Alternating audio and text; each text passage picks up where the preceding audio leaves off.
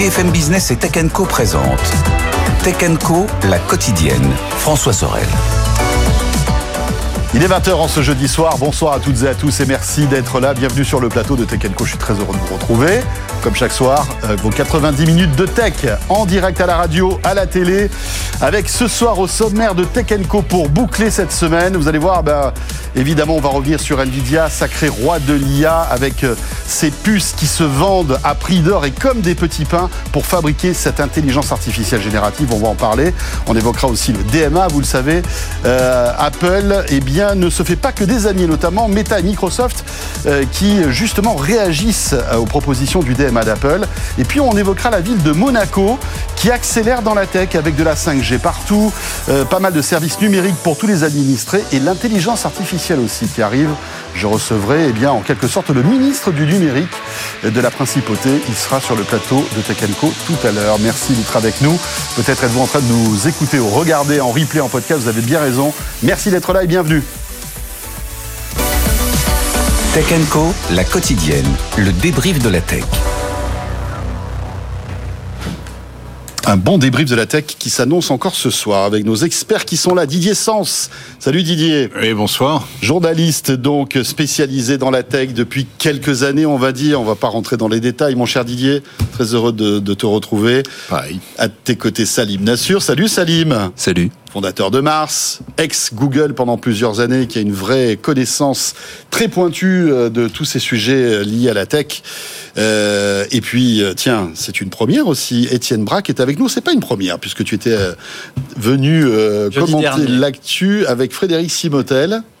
Et comme on aime beaucoup Étienne Braque, qui d'habitude est là pendant 2-3 minutes dans Takenco euh, pour commenter euh, des chiffres boursiers, eh bien là, on s'est dit, on va faire un débrief aussi avec Étienne. On est ravi de t'accueillir, Étienne. Merci François. Euh, alors, ce soir dans l'actu, bien évidemment, Nvidia qui a explosé tous les records. Étienne, tu nous en parleras dans quelques instants, mais évidemment, on aura plein de choses à commenter là-dessus. on reviendra aussi sur Meta et Microsoft qui poussent Bruxelles à rejeter le plan d'Apple pour ouvrir l'App Store en Europe. Vous savez que bien dès début mars, Apple va être obligé de proposer euh, un App Store alternatif, en fait. Euh, mais visiblement, ça ne suffit pas pour Microsoft et, euh, et Beta. On va y revenir, bien évidemment. ChatGPT, je ne sais pas si vous avez entendu parler de cette news aussi assez drôle. ChatGPT qui a perdu les pédales pendant quelques heures. Euh, je crois que c'était dans la nuit de mardi à mercredi. Il écrivait tout et son contraire. Il disait n'importe quoi, comme quoi l'intelligence artificielle peut aussi péter un câble. Des fois, ça marche pas bien.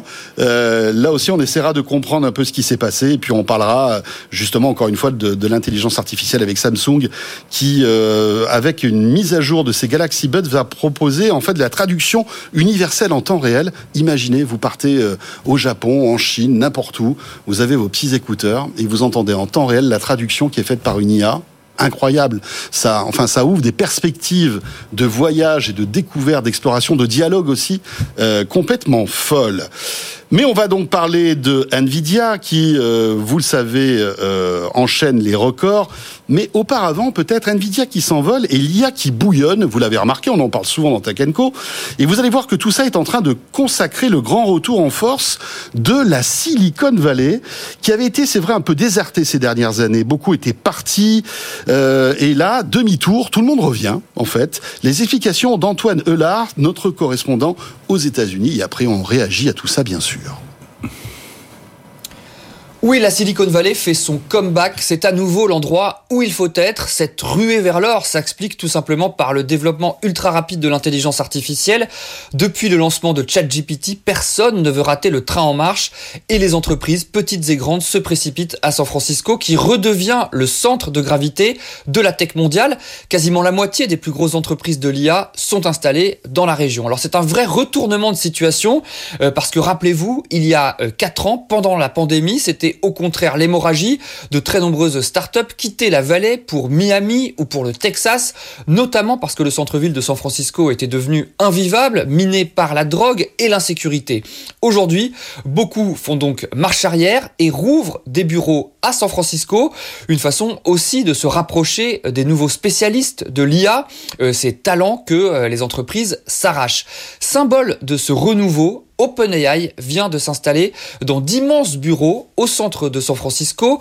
Au total, 46 000 mètres carrés. L'entreprise de Sam a en fait signé le plus gros contrat de location commerciale depuis 2018 à San Francisco.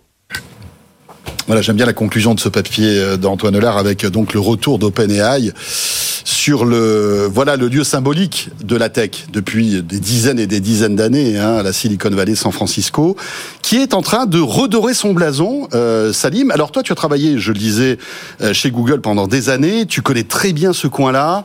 Euh, alors même si tu étais peut-être basé en Europe, je pense que tu as dû bosser dans la Silicon Valley. Elle est, elle est très souvent au siège de Google, qui a quelques dizaines de kilomètres de San Francisco. Euh, Qu'est-ce qui s'est passé? San Francisco était une ville vraiment adulée, euh, qui, était, qui était vraiment hyper hype, et puis il y a eu la descente aux enfers. Alors, oui, San Francisco était, euh, donc comme tu disais, hein, j'ai passé beaucoup de temps là-bas, et il faut voir que San Francisco fait partie de la Silicon Valley, mais la vraie Silicon Valley, quelque part, elle a toujours été un petit peu plus bas, Ailleurs, vers. Saint-José, etc. Exactement. Et parce que t'as- c'est là où tu avais le siège d'Apple, donc qu'on voit derrière, Mm. Cupertino, le siège de, de, de Google à Mountain View, etc. Mais c'était un peu le hub. Mais c'était vraiment effectivement un peu le hub et il y avait surtout les startups un peu euh, effervescentes qui, qui, qui démarraient un peu là-bas. Et ce qui s'est passé pour répondre à ta question, bah, c'est simple. Au niveau du Covid, à un moment quand tout le monde s'est mis à faire du télétravail, tu te dis en fait c'est assez simple. Tu, tu, tu es un ingénieur ou tu travailles dans ces boîtes tech, tu gagnes bien ta vie. Le loyer est très cher à San Francisco et tu peux faire la même chose en étant euh, soit au Kansas ou en Arkansas ou mieux encore sur une île à payer beaucoup moins cher. Donc euh, Oui. tout le monde a déserté. Parce que, San excuse-moi, je te coupe, parce qu'à l'époque, toutes ces boîtes de, de tech autorisaient en fait sûr. leurs employés à travailler en télétravail de n'importe où. De n'importe où. De n'importe Ça a où. changé un peu. Et euh, ça a complètement changé. Et il y avait eu aussi euh, Mark Zuckerberg qui avait euh, décidé, alors bon, est-ce que c'était une bonne une mauvaise de- de- décision de, de changer aussi les salaires en fonction de l'endroit où tu te trouvais pour qu'il Oui. y ait un ajustement par rapport au salaire. Mais globalement, effectivement, le- la vallée et plus particulièrement San Francisco, c'est un peu vidé euh, parce que ben, tout le monde pouvait travailler d'où il souhaitait. Là aujourd'hui, on voit ce retour ben, de ces startups et notamment entraînés par cette intelligence artificielle et, et plus particulièrement avec le fer de lance OpenAI. Donc c'est très symbolique d'avoir OpenAI qui met son siège ça. euh, à San Francisco, tout comme à une époque, et on l'a vu dans le reportage, hein, cette grande tour, c'est la tour Salesforce.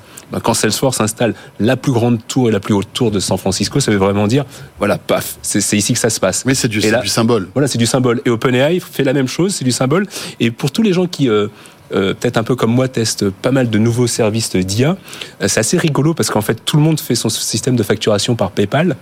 Et en fait, c'est marrant parce qu'en fait, quand tu regardes la, la facture qui est faite, éditée par PayPal, ben, tu vois toutes les adresses en fait de toutes ces nouvelles entreprises. Et en, en effet, il y en a quelques-unes parfois qui sont ailleurs, mais il y en a beaucoup qui sont à San Francisco. Donc, je me retrouve avec plein de factures de San Francisco, euh, de différentes boîtes qui se sont installées là-bas. Donc Fran- San Francisco redevient fréquentable Mm. après avoir été une ville euh, qui était, euh, on va dire, non pas infréquentable, mais qui avait perdu en, de sa superbe. Hein. Alors- il y avait beaucoup de drogue, d'après ce que j'ai compris, Bah, énormément d'insécurité. Il a toujours beaucoup de drogue, euh, et après je veux pas monopoliser la parole, mais, mais c'est vrai que moi j'ai toujours été, euh, euh, je dirais un peu choqué, un par la drogue, mais surtout par la pauvreté. En fait, Oui, que oui. tu es dans deux univers où quand tu es dans une tour, tu parles de refaire le monde et euh, Mm. on Tu gagnes beaucoup d'argent. on gagne beaucoup d'argent. Tu roules dans ta Tesla sans aucun à coup de problème. millions, et puis tu descends en bas de l'immeuble, et ben effectivement il y a des gens qui, qui sont en train de prendre du crack, qui sont en train d'être pas bien, si tu veux. Donc ça Mm. c'est vraiment une dichotomie qui, est- qui était assez importante et je pense qu'il va être encore plus exacerbé aujourd'hui parce qu'il y aura de plus en plus Ouais. de gens qui vont bien gagner, d'autres qui vont être laissés pour compte et surtout euh, ce qui, ce, qui, ce, qui, ce qui va repartir, ce qui était un peu reparti à la baisse, c'est le, le, le coût des loyers à San Francisco qui va exploser parce que quand tu vois les salaires des gens de chez OpenAI et qu'ils ont pris les plus, des, des- des locaux de Ouais. 46 000 mètres carrés, bah, tous ces gens-là vont chercher à être logés à côté Ouais. et donc ça va mathématiquement augmenter le prix des Donc l'habitant de San. Francisco moyen, on va dire, va se retrouver euh, Il n'y a plus tellement d'habitants. éjecté en banlieue, quoi. Complètement. Ouais. Complètement. C'est clair. Didier là-dessus. Non, non, mais rien à ajouter, absolument. Bon, Étienne, San Francisco. Vous connaissez San Francisco? Oui, toi, tu connais. Un petit peu. ouais. Deux, trois fois. Étienne? Non? Alors je devais y aller en 2020. Puis il y a eu le Covid. Et depuis, 2020, j'ai pas eu l'occasion d'y retourner. Tu as bien choisi ta date, mon cher Étienne. C'était parfait. Euh, tiens, à quelques dizaines de kilomètres de ça, il y a Santa Clara. Santa Clara qui est le siège de Nvidia, créé euh, d'ailleurs en 1993. C'est rigolo parce que, enfin, c'est rigolo. Euh, Nvidia a fêté ses 30 ans l'année dernière. Qui aurait pu prédire en fait le destin d'Nvidia, qui, euh, rappelons-le, et je le dis très souvent hein, était au départ une, une petite boîte de tech qui s'adressait aux geeks. On a tous connu mm. au départ Nvidia qui fabriquait des cartes graphiques pour booster ses ordinateurs. Pour les jeux vidéo. Pour, Exactement. Pour avoir, moi je me souviens, je jouais à Quake et pour avoir un Quake hyper fluide, hyper beau, paf, il fallait que je mette une carte 3D euh, hyper puissante. Et ben voilà, c'était du Nvidia. Et puis Nvidia est arrivé euh, euh, sur des marchés, a commencé à arriver sur les laptops, hein, et puis après ils se sont intéressés à l'automobile. Ils se sont intéressés. On, voit que le, patron d'Nvidia, qui est quelqu'un de très visionnaire et qui vraiment essaie d'avoir toujours un coup d'avance, a pensé très vite à l'automobile parce qu'il a vu qu'on parlait de, voitures autonomes. Après il y a eu le minage de, de, de crypto-monnaies, et puis là voilà, encore une fois une opportunité incroyable. Cette puissance de calcul qu'il y a dans les cartes graphiques Nvidia, eh bien, c'est la chair à canon de l'intelligence artificielle générative. C'est fou. Nvidia qui a explosé les records, Étienne. C'est incroyable. Ah oui, bah c'est des records, mais c'est des records boursiers, mais des records de, performance aussi. Enfin, c'est les résultats qui ont été publiés hier. Le consensus savait qu'ils allaient être bons, mais là, vous avez quand même plus de 12 milliards de profits en l'espace de trois mois. Euh, donc c'est x 9 hein, quand même en l'espace d'un an au quatrième trimestre, euh, un groupe euh, qui est très confiant euh, pour, pour cette année, hein, puisqu'ils ont dévoilé leurs prévisions pour le premier trimestre, bah, c'est 10% au-dessus du consensus, ils vont faire plus de 20 milliards de chiffre d'affaires là en l'espace de 3 mois, parce qu'ils ont un monopole en fait, ils ont plus de 80% du, du, marché des, des GPU, donc c'est-à-dire qu'il y a une visibilité qui est telle qu'au final, en fait... c'est un boulevard, quoi. Voilà, et il y avait des doutes un petit peu, est-ce qu'il n'y a pas un pivot qui va être touché, etc. Et au final, eh ben, vous avez ce patron, c'est vrai que personne connaît, hein, Jensen Yang, c'est vrai que c'est un groupe qui vaut quasiment 2000 milliards, personne ne le connaît, c'est ça qui est marrant parce que euh, Tim Cook, tout le monde le connaît, Zuckerberg, etc. Là, vous parlez euh, euh Jensen Yang, personne ne le connaît. Et pourtant, sa boîte, elle fait 1900 milliards quand même euh, ce soir. Et c'est vrai que ça, c'est quand même assez intéressant de voir cette capacité à, délivrer quand même, parce qu'à une période, il fallait 7-8 mois hein, pour fournir ces GPU. Et maintenant, ils arrivent à 3-4 mois. Et malgré ça, ils arrivent à dire non, mais vous inquiétez pas, il y aura de la croissance cette année et encore l'année prochaine. Et c'est ce qu'il y a d'incroyable, enfin ce qui fait rêver toutes les boîtes de tech et toutes les boîtes euh, d'ailleurs d'une manière générale, c'est que en fait Nvidia fabrique des puces, mais en vend plus et plus cher. C'est ça qui est fou. Donc c'est exponentiel. Euh, c'est que le début de l'histoire en plus. C'est que le début de l'histoire. C'est que le début de l'histoire de l'accélération de l'IA. Et donc, euh, bah, forcément, ils se frottent les mains. Euh, et, et, en plus, c'est que le début de l'histoire parce que il y avait quand même une restriction sur 2023 où ils pouvaient pas vendre à la Chine, justement parce qu'en fait, les Américains avaient mis un embargo limiter un peu les capacités des Chinois sur justement le développement de leur intelligence artificielle. Donc ils ont été obligés de reprocesser un certain nombre de puces pour les réadapter au marché. Donc là, les chiffres que tu annonces, hein, Étienne, c'est sans le marché chinois. Donc imagine cette année quand ils vont pouvoir retourner dessus. C'est colossal. En fait. ils vont pouvoir y retourner en Chine? Oui, avec euh, une puce un peu dégradée. En fait. Oui, euh, c'est-à-dire qu'en fait, euh, c'est comme ils avec Qualcomm. Mm. Qualcomm avait, je crois, la possibilité, l'autorisation de vendre des puces 4G à Huawei, mais pas des puces 5G. Ben, on est à peu près la même chose. Ils peuvent pas vendre la H100 euh, sans rentrer dans les techniques. Voilà. Et c'est un, dégradé. Vraiment la puissance dégradée euh, qui, qui le... Et ce qui est rigolo, c'est j'avais vu, j'ai vu ça dans un article une fois. Euh, les, Chinois se sont empressés d'acheter plein de trucs. par un autre circuit et démonter les puces pour pouvoir les remettre dans C'est vrai C'est incroyable. c'est incroyable. c'est vraiment la, la course à, à l'or et c'est eux qui ont l'or. Euh, après, c'est marrant parce que, comme ça, je fais souvent des conférences, donc je suis content parce que j'avais dit depuis janvier, acheter du Nvidia, acheter du Nvidia, janvier de l'année dernière, hein, janvier 2023. Donc ceux qui en ont acheté, euh, ben voilà, vous pouvez me remercier. Mais c'est surtout que, en fait, c'est assez marrant de voir. Tu prends combien de pourcentage C'est gratuit C'est cadeau. cadeau. parce que je crois que l'action a doublé quoi en... Non, elle a, elle a, pris 60% depuis le début de l'année. De cette année, mais 60% depuis, le, début de l'année. Depuis le début de l'année dernière, elle a pris 500%. Didier 500%. Pourquoi on n'investit pas On savait en plus qu'NVIDIA c'était pas mal. C'est fou quand même. ce qui est extraordinaire, c'est que, cette boîte a réussi à, changer complètement de paradigme, de passer effectivement, comme tu le disais, de la petite boîte de, euh, de fabricants de, cartes vidéo, euh, et s'est trouvé une, une, une, nouvelle euh, raison d'être avec effectivement dans un premier temps la crypto-monnaie, ce qui est incroyable parce que les crypto-monnaies arrivaient, mais il n'y avait rien pour les faire tourner, et eux ils sont arrivés, ils ont dit mais nous on a des puissances de de calcul. Enfin, je soupçonne que c'est l'inverse. C'est-à-dire que les gens qui font des crypto-monnaies se sont dit Waouh, ils ont une telle puissance de calcul qu'on va s'en servir. Et, de fil en aiguille, c'est comme ça qu'on est arrivé à l'intelligence artificielle, parce qu'il y a besoin pour entraîner les modèles de langage hein, et pour les faire fonctionner, on a besoin de, d'un traitement ultra rapide. Alors, Nvidia est bien, mais pour l'instant, il reste toujours sur la même gamme de produits, mm. avec les mêmes recettes. Et c'est là que on va peut-être en parler, mais l'arrivée de Grok va peut-être changer euh, la donne parce que ils sont partis de zéro en disant nous, on va créer le processeur qui va être optimisé uniquement pour le traitement du langage. Euh, Est-ce que euh, ça suffit pour déstabiliser Nvidia? Je crois pas, mais je pense que là, en l'occurrence, on franchit une nouvelle étape et on arrive, comme Qualcomm a réussi à rebondir avec le marché des smartphones, euh, enfin plutôt à rebondir, à se créer mmh. une véritable oui légitime, légitimité légitimité sur le marché des, des, des, smartphones. des smartphones. Je pense que l'arrivée de de petites boîtes comme euh, comme euh, Grok va un peu bouleverser le marché aussi. Alors vous dites Grok, c'est quoi? Est-ce que c'est euh, l'IA de ah Elon oui, ça n'a rien à voir avec. Mais non, ça n'a rien à voir. Ça s'écrit pas de la même manière. Hein. Là, c'est Grok avec un Q. D'ailleurs, bon. ils sont pas contents. Hein. Ils ont, ouais. ils disent qu'il y a un plagiat sur le nom. et ils en veulent à Elon Musk qui a un tu nom pareil. Bah, c'est vrai que ça, être associé à Elon Musk, c'est pas toujours toujours évident. Euh, Juste un mot sur Nvidia parce que bon, évidemment, tous les indicateurs sont au vert. Certains disent que on vit une bulle une bulle de l'intelligence artificielle. Et quand cette bulle va exploser, Étienne, on peut euh, s'attendre peut-être à une dégringolade mm. eh ben, du succès de Nvidia. Est-ce que tu le vois dans, dans, tes indicateurs ou pas? Ouais, Quand je regarde le cours de bourse de Nvidia, ça me fait penser à Tesla. Euh, Souvenez-vous, en 2020-2021, euh, l'action Tesla était passée de 32 dollars à plus de 400. Et à l'époque, euh, alors on parlait beaucoup plus d'Elon Musk. Hein. Elon Musk était même la première fortune mondiale à chaque fois que le cours de bourse montait. Et puis c'était super parce ouais. que les marges qui rachète Twitter, bien sûr. Les, les, les marges, les marges étaient, les marges étaient superbes. C'était même mieux que les marges de, de l'automobile en Allemagne. Et puis ils allaient tout casser le marché. Et puis c'était les meilleurs, machin et tout. Et puis ensuite il y a la concurrence qui est arrivée. Et là, bam, il y avait plus les mêmes marges. Et puis bon, on connaît aujourd'hui Tesla. On en parle de, de, moins en moins. Et c'est vrai que là, ça fait un peu le, le, même effet sur Netflix dans le sens euh, sur euh, Nvidia. Nvidia, dans le sens où pour l'instant en fait il y a que donc ils ont 80% de part de marché. leur carte graphique ils les vendent 40 000 dollars c'est non négociable. Hein. Alors peut-être qu'avec euh, euh, notamment euh, Meta, là, ça va pouvoir peut-être négocier un peu parce qu'ils vont en acheter 350 000 apparemment. Donc euh, bon, ça fait quand même des commandes à plusieurs wow. dizaines de milliards de dollars. Mais aujourd'hui, à ce prix-là, les startups qui veulent faire de l'intelligence artificielle, ils peuvent pas s'en payer parce qu'une carte, ça suffit pas. Il faut s'en acheter des dizaines. Donc à chaque ouais. fois, le ticket d'entrée, c'est plusieurs millions de dollars. Et donc là, en fait, ils sont dans un monopole où au final, tout est permis. Quand vous regardez les résultats d'hier soir, c'est quand même assez dingue. Mais vous avez une marge nette de 53%, une marge d'exploitation de 70%. Enfin, c'est enfin, dingue, quoi. Enfin, il y a personne.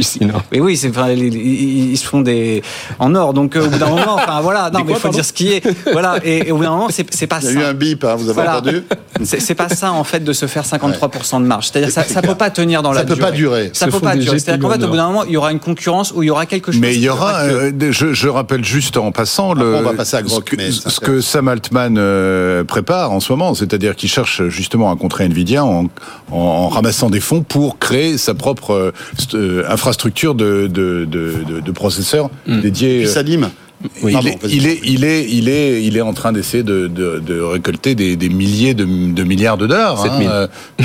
Ouais, c'est ce qu'il dit, 7000 milliards de dollars. Euh, pour, pour, juste pour fabriquer les puces qui seront concurrentes de Nvidia. Ouais. Donc ça ah, va arriver très très C'est pas que ça en fait. Euh, ouais. Et en fait, y a, et c'est intéressant parce que je pense qu'il y a, il y a le côté économique dont tu parles, il y a le côté macroéconomique qu'on voit un peu moins, et après il y a le côté euh, usage en fait. Hein. Donc sur le côté économique, je sais pas si on peut dire que c'est une bulle, et je suis pas certain qu'on puisse le comparer à Tesla. Tesla, c'était du spéculatif sur quelqu'un qui est en train de prendre un marché et avec quand même un carnet de commandes qui était quand même important, mais qui était limité en termes de volume, si tu veux. Là, aujourd'hui, leur carnet de commandes, il déborde chez Nvidia. Donc, c'est, c'est pas, pas de la spéculation, c'est, c'est une spéculation boursière dans le sens où là, ce soir, ils prennent 240 milliards de capitalisation boursière. Là, jeudi soir, là, le titre, il prend 15%. C'est-à-dire que là, ils prennent 240 milliards en une séance. C'est l'équivalent d'une boîte comme, euh, comme Adobe, non, comme Netflix. Donc, oui. La bourse, elle, elle, court aussi après, après oui, mais ce papier. Aujourd'hui, tu vois, pour, euh, pour recréer ce qu'ils font, c'est plusieurs mois, pour pas dire l'année. Donc c'est, je comprends ce que tu dis dans une spéculation, mais c'est une spéculation qui est moins hasardeuse qu'un Tesla, parce que avant de remplacer cette hégémonie, il va se passer un petit moment. Tu vois, le temps que tu te retournes, que tu recrées ton usine, que tu apprennes à, à faire exactement les circuits qu'ils font, c'est pas tout de suite en fait. Donc ils ont, ils sont sur un monopole où effectivement ils distribuent les cartes. Donc ça c'est pas d'un point de vue économique, mais après d'un point de vue macroéconomique. Et tu parles de Sam Altman, je pense que, encore une fois c'est mon analyse, hein, donc vous en faites ce que vous voulez, mais je pense que au-delà du fait de, de contrecarrer euh, Nvidia, c'est il y a plus que ça derrière. Il y a un déjà, il a besoin d'accélérer si tu veux, si à un moment tu veux aller vers euh, ce qu'on appelle l'AGI, donc euh, l'intelligence générale, enfin artificielle générale, il faut beaucoup plus de puissance. Et cette puissance, eh ben, il va falloir avoir ces, ces GPU qui le fassent. Et deuxièmement, et là c'est le côté où on arrive sur le côté macro, c'est que tout, tout, ce qui est fait chez Nvidia, il y a beaucoup de choses qui sont faites par TSMC. Et TSMC aujourd'hui, la, plus grosse production, elle est faite à Taïwan. Et c'est une zone de, de, de, de, la planète qui est pas qui est pas super stable en fait, hein, avec la Chine qui avec menace, risque, avec la Chine qui menace de, de, de, venir prendre la possession de Taïwan. Donc ça veut dire que si la Chine prend la possession de Taïwan, elle prend la possession d'NVIDIA mmh. et qu'il n'y a plus de puces et qu'il n'y a plus d'intelligence artificielle. Mmh. Donc c'est vraiment beaucoup plus large que ça en termes de combat. Et last but not least, comme on dit, derrière NVIDIA euh, et cette hégémonie, ben, il y a aussi euh, Intel qui a envie de revenir. Hein. Intel qui veut revenir avec Microsoft. Et qui, a, qui, ont annoncé Intel Foundry. Euh, en fait, ils veulent Exactement. maintenant se concentrer sur des puces et, et, et exceptionnellement dédiées à l'IA. Il faut qu'ils trouvent un marché. Les pauvres, ils ont été complètement ouais, ouais, écartés ouais. du marché des, des mobiles. Et puis, et puis le problème, c'est que bon, annoncer un truc comme ça, il faut combien d'années? Il y a une latence énorme ça, avant d'arriver à créer. À, ils, sont, ils, sont, tranquilles. À, des, à designer des processeurs, fabriquer les usines, faire tourner tout ça. Enfin, on sait que c'est voilà, c'est une machine qui est complexe à mettre en route. Et puis, d'un autre côté, il y a Microsoft qui veut travailler, enfin, qui veut fabriquer ses propres mm -hmm. processeurs d'IA. On sait que Google, pareil. Amazon aussi aimerait fabriquer ses propres processeurs. Mais, mais c'est vrai que pour l'instant, c'est un peu l'âge d'or d'NVIDIA parce que les autres ne sont pas prêts. Et le jour où ils le seront. Euh, oui, c'est pour ça qu'ils ont encore le temps. Ils ont encore le temps. Vous pouvez encore acheter du NVIDIA. J'ai pas. Alors, justement, euh, dans, dans, dans, dans, dans cette, on, on va dire, puissance, toute puissance de NVIDIA, il y a Grok. Euh, qui est parallèle à ça. Est-ce que tu peux nous en parler un peu, Étienne? Qui est Grok? Bah, c'est un acteur nouveau euh, qui fait une autre technologie que Nvidia bah, sur ce marché. Nouveau, il a 8 ans quand même. Oui. Oui, mais sur le marché de l'intelligence artificielle, ils sont arrivés après euh, Nvidia. Euh, non, non, pas non, forcément. Non. On les a connus non, après, mais connus après. ça fait 8 ans qu'ils bossent sur le sujet. Ouais, donc là, là, où je, là, où je, rejoins euh, Étienne, c'est qu'ils sont beaucoup plus jeunes que Nvidia qui a 30 ans. En fait. Oui, voilà, c'est ça. Oui, ils ont mais, 8 ans. Mais c'est vrai sont que... moins jeunes que d'autres comme OpenAI, par exemple. Ouais, c'est clair. Et donc, ils fabriquent quoi Des processeurs, en fait Grok? C'est quoi leur, euh, leur, leur marque de fabrique? C'est des puces mais alors, c'est des puces qui sont euh, beaucoup moins euh, euh, perfectionnées que ce que peut faire Nvidia. Et c'est là-dessus aussi où ils ont peut-être une carte à jouer, c'est en termes de, tarifs. C'est-à-dire que là où Nvidia peut vendre ses cartes 40 000 dollars, là, chez Grok, c'est beaucoup moins cher. Alors, pour l'instant, ils font du 14 nanomètres. Ils envisagent de faire du 4. Donc euh, ça pourrait potentiellement euh, accélérer euh, la, rapidité de, la vitesse de, calcul. Et c'est un, un, marché qui, qui peut s'ouvrir.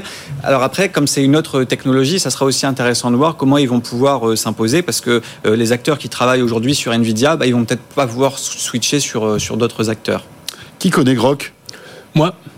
Alors? Oui, bah, c'était fondé par des anciens de voilà, Google. c'est un ancien ouais. un Google. En fait, c'est assez rigolo. Peut-être que pour expliquer un peu, sans rentrer dans le détail technique, mais euh, je pense que c'est important pour que les gens comprennent. Ouais. Euh, en gros, on a un ordinateur.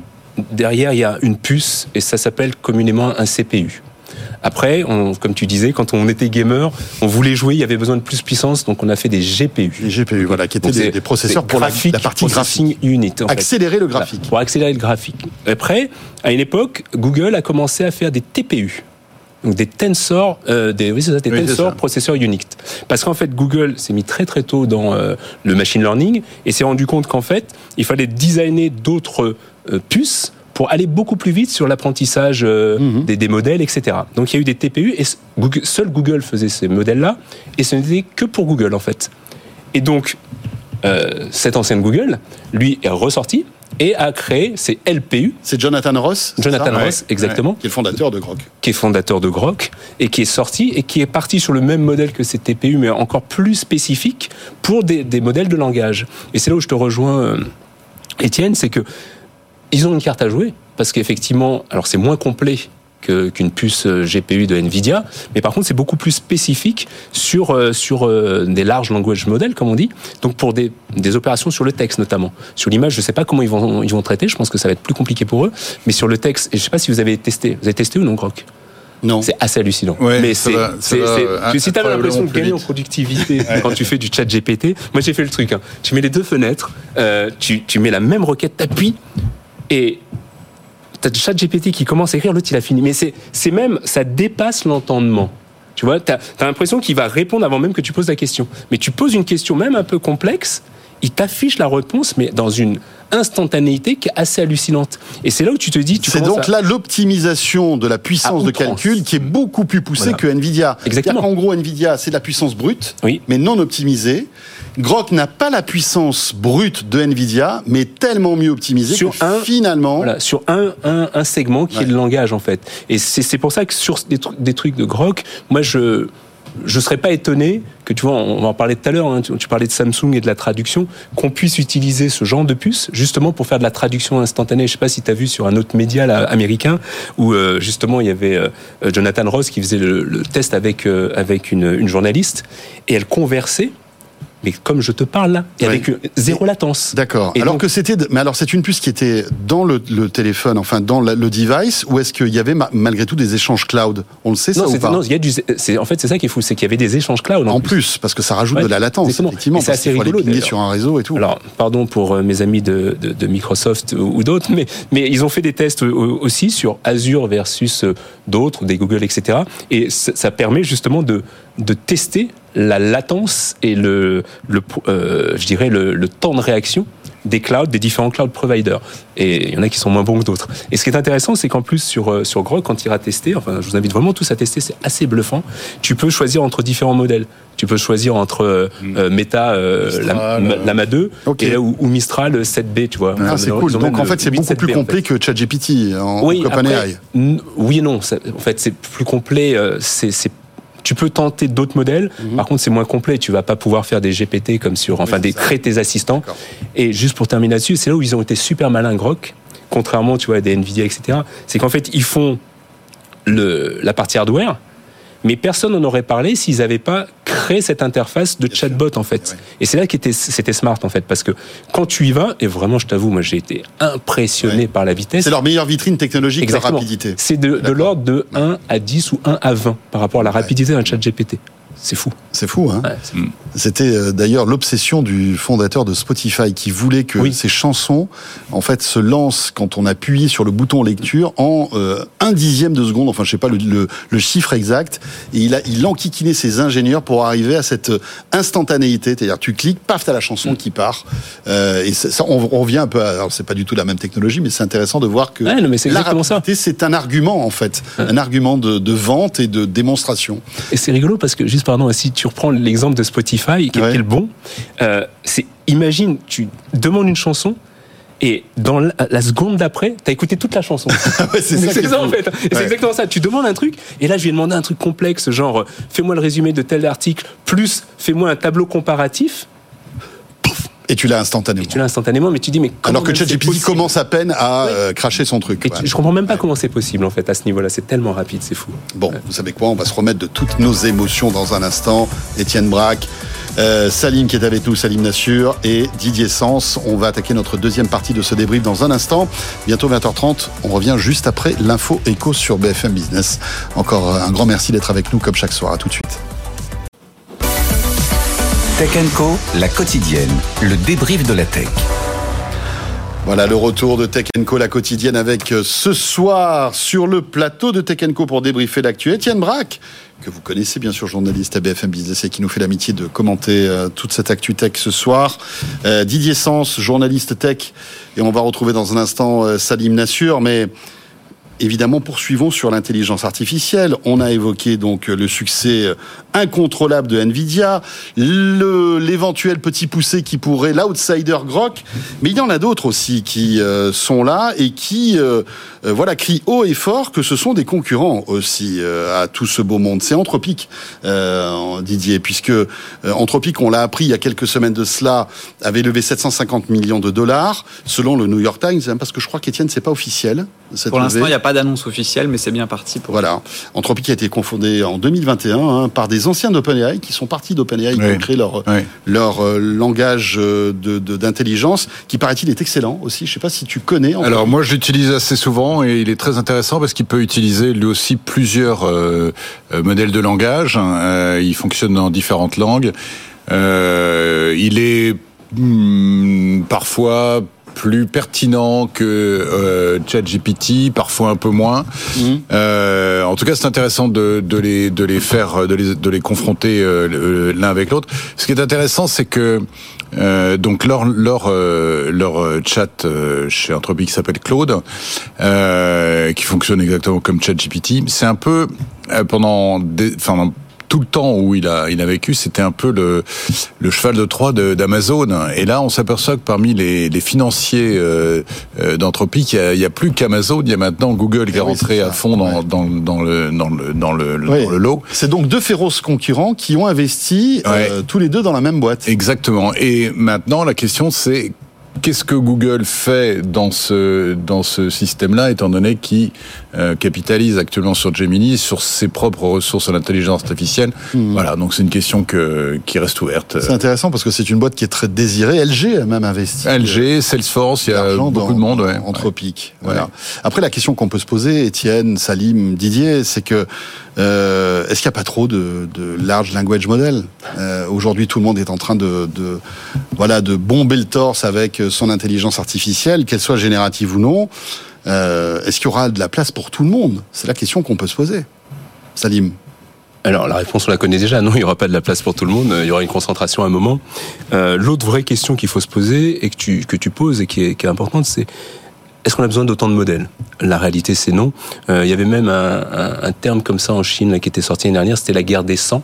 Parce qu'il y avait déjà 100 modèles de langage différents Ah en. Chine, tu vois. Donc tout le monde se lance là-dedans. Et, et derrière cette question, mais il y a toujours des choses qui m'interpellent. Et vous savez que j'adore la tech et c'est pour ça que je suis sur Tech Co et toujours ravi d'être là. Mais toute cette débauche d'énergie, euh, à deux à à deux niveaux. Un, énergie, c'est très énergivore en fait. hein. Donc euh, quand on est de- dans, de- dans des sociétés comme Microsoft, comme Google et qu'on prône la RSE et un peu moins de, voilà un peu moins de, dépenses pour euh, enfin d'énergie sur la planète c'est un petit peu la course à l'échalote donc ok on se dit que cette intelligence artificielle va permettre de résoudre un certain nombre de problèmes mais ça en crée aussi un certain nombre et de l'autre côté il y a moi, c'est un petit peu. euh, je- je- je- J'en parlais l'autre jour avec certains. Euh, ce qui me nave, c'est qu'on met beaucoup aussi d'intelligence humaine sur des choses où parfois il aurait peut-être fallu un peu moins d'intelligence humaine là-dessus et sur des sujets comme développer des choses sur la médecine, etc., sur l'éducation. Donc euh, cette course, on, voit, elle est pour euh, une course de suprématie. D'abord des entreprises, ensuite des États. Euh, il y a un moment, il y aura une concentration, mais il y a une débauche d'argent et d'énergie qui est pharaonique en c'est- fait. Parce que c'est vrai qu'en tant qu'utilisateur aujourd'hui, c'est. euh, Alors, très c'est très confusionnant. Euh, on ne sait plus à qui se fier. Alors on est déjà, dans les tests les uns les autres. Nous, on est un peu des spécialistes entre guillemets, donc euh, on arrive à, comprendre plus ou moins. Mais j'imagine pour le grand public, c'est un enfer. Mais c'est pas encore il y a que grand public. Il y a que. ChatGPT de toute façon Mais hein. c'est marrant parce qu'ils ont tout de suite capté toutes les parts de marché. C'est un peu comme Google sur le, quand il est arrivé sur le marché de- du moteur de recherche. La référence était Google, personne voulait utiliser autre chose. Là, ChatGPT profite. Il y a un nouveau marché qui euh, euh, qui se crée. Hop, ils ont euh, carrément mis leur, le- ils ont créé le, monopole. Mais alors, ce ce qui n'empêche pas qu'il y a plein de petits acteurs qui vont avoir des solutions, peut-être des idées originales, et chacun se dit, je serai peut-être le challenger, je serai peut-être celui qui trouvera l'idée qui me permettra moi aussi d'avoir une part du gâteau. Voilà, c'est ça. Étienne. Bah, je pense pas qu'il faut enterrer Anthropique trop tôt parce que c'est Mhm. quand même valorisé 18 milliards, donc c'est pas le dernier euh, arrivé. Ah oui, personne n'est- personne l'enterre, hein, mais oui. euh, Et après, en termes de concentration, sachant que euh, Alphabet, donc Google a mis 400 millions, euh, c'est pas de façon désintéressée. Et, et ça sera intéressant de voir l'étape d'après, parce qu'on a vu avec euh, Microsoft, OpenAI, ils commencent à faire des, des solutions croisées, euh, ça commence à avoir un usage derrière, parce que le but, c'est pas uniquement d'injecter de l'argent, c'est de trouver un business model derrière. Donc autant OpenAI va pouvoir re- retrouver du, du financement avec euh, Microsoft, avec la vente de solutions, autant là, bah, je pense que demain, typiquement, euh, dans Gmail, euh, dans votre moteur de recherche, etc., bah, vous pourrez avoir l'intégration de, de, de, de cette solution. Et c'est vu la c'est force déjà le cas avec certains moteurs de recherche. hein. voilà. Et vu la force de frappe qu'a Google, si demain ils mettent ça dans, dans Gmail, parce que pour l'instant il n'y a pas d'intelligence euh, artificielle, il n'y a pas de, de chat dans, dans Gmail et puis dans, dans les Google Drive, etc. Ça peut aller loin parce que 400 millions, c'est pas de façon euh, désintéressée, ça vaut ça vaut 18 milliards. de- Est-ce que ça vient pas en concurrence de Gemini? C'est ça le souci aussi, parce que euh, Google a, a aussi sa propre offre d'intelligence artificielle générative. C'est ça le, le problème, c'est que tout le monde investit, enfin des boîtes investissent dans d'autres boîtes qui sont concurrentes en disant bah je vais voir quoi. C'est un peu comme au casino quoi. Je, je, je mets de l'argent pour voir. Ou Étienne, le spécialiste de la bourse, te dirait on n'investit pas tous ses œufs dans, le- dans le même Ouais, panier. c'est clair. Et, et c'est et c'est normal. À la fin, ils vont forcément récupérer quelque chose, Voilà. des talents, une technologie. Enfin, même si la boîte n'existe plus, il y aura forcément quelque chose à. Mais, mais, et- mais je, voulais revenir sur ce que tu disais par rapport aux entreprises, et parce que, bon, j'en j'en vois beaucoup. Et c'est vrai que les entreprises, plus que jamais, les dirigeants, les DSI sont hyper perdus parce que vers quel modèle je vais, euh, ça change tous les jours. Et, et moi, j'aurais juste un conseil. euh, c'est et, et je dis toujours, en fait, on, on est parfois en France en, en- en mode attentiste. On se dit, on attend, et là, on a envie de se dire, comme c'est pas stable, il faut attendre. Et ça pourrait être sage, mais en réalité, non, il faut commencer à explorer. Alors, il faut prendre des partis pris. euh, parfois, ce seront les bons choix, parfois, ce seront pas les bons choix. Mais au moins, ça entraîne l'en- l'entreprise à utiliser. Et la même chose au niveau du particulier, commencer à, à se préparer et même à préparer ses enfants, parce que l'IA, et notamment l'IA générative, est là pour rester. Donc, le plus tôt on s'y met, le mieux c'est. Ouais. Et non Mais seulement- les, les- les enfants ont très bien compris. Oui. Ah, euh, C'est vrai. Non, parce qu'en justement, Les ils ont pas été- étudiants, non, mais les ils ont- écoliers en Oui, général, mais c'est le euh. problème, c'est qu'ils n'ont pas été accompagnés. On va faire la même erreur que sur les réseaux sociaux. C'est vrai. Ils ont compris qu'ils allaient pouvoir euh, se la couler douce, mais Ouais, c'est pas ça en c'est fait l'enjeu. L'enjeu, c'est vraiment de leur expliquer à quel moment ils doivent l'utiliser, comment ils doivent bien l'utiliser, et qu'est-ce que ça peut aussi générer chez eux en moins en l'utilisant. Oui, trop. oui, tout à fait. Mais enfin, il- tout ça pour dire qu'ils commencent à se familiariser et que. Ouais, bon, après, euh, je, je pense qu'il faut que les, les, les plus jeunes d'entre nous qui nous regardent peut-être euh, soient un peu méfiants concernant toute euh, cette intelligence artificielle générative et notamment ChatGPT qui parfois peut péter un câble et raconter n'importe quoi. C'est rare parce que c'est vrai que la plupart du temps c'est incroyable. On est tous bluffés par euh, la pertinence des réponses.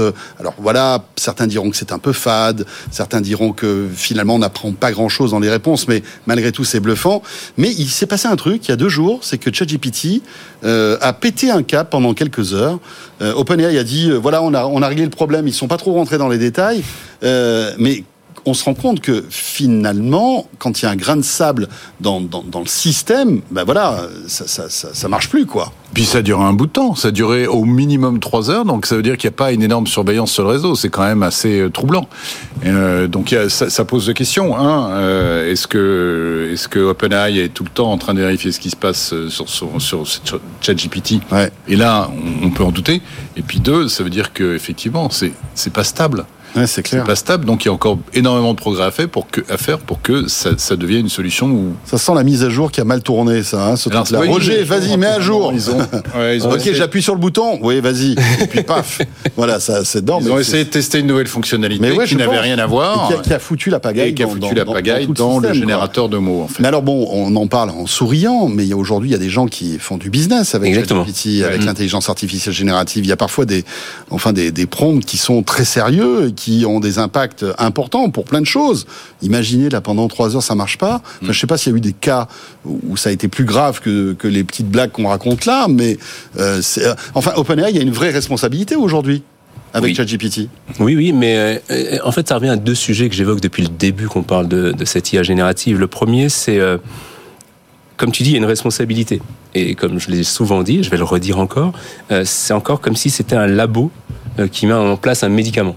Or là, aujourd'hui, on, on- on teste des trucs, grandeur nature, et comme tu as dit, il y, a des, il y a des business qui se sont montés là-dessus. Donc à un moment, tu vas fournir un- une réponse à un client, et c'est pas la bonne. Donc euh, ça t'engage Ouais. en termes de responsabilité, donc ça engage OpenAI quelque part.